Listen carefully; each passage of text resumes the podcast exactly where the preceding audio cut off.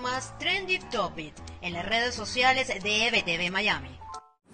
Hola, soy Karen Aranguibel y esto es lo más trendy en redes sociales de este 8 de enero. Comenzamos con Venezuela, donde la guerra entre funcionarios del Grupo de Fuerzas Especiales de la Policía Nacional Bolivariana y la banda del Coquis en La Vega conmocionó a los usuarios de la red social Twitter, quienes compartieron videos y fotografías de la situación irregular que mantuvo por horas en zozobra a miles de personas en la capital venezolana. La otra noticia que se viralizó este viernes es el contagio del cantante venezolano Gualberto Ibarreto con COVID y la campaña que familiares y amigos han emprendido para recaudar fondos y poder cubrir el costoso tratamiento médico. En tanto, las imágenes de la primera nevada del 2021 en la ciudad de Mérida se hicieron tendencia este viernes tras los innumerables tweets de venezolanos dentro y fuera del país, quienes compartían y comentaban el acontecimiento. Mientras tanto, en los Estados Unidos, el presidente Donald Trump sigue siendo noticia. Este viernes, el mandatario saliente anunció que no asistirá a la toma de posesión del próximo 20 de enero, donde asumirá el poder el demócrata Joe Biden.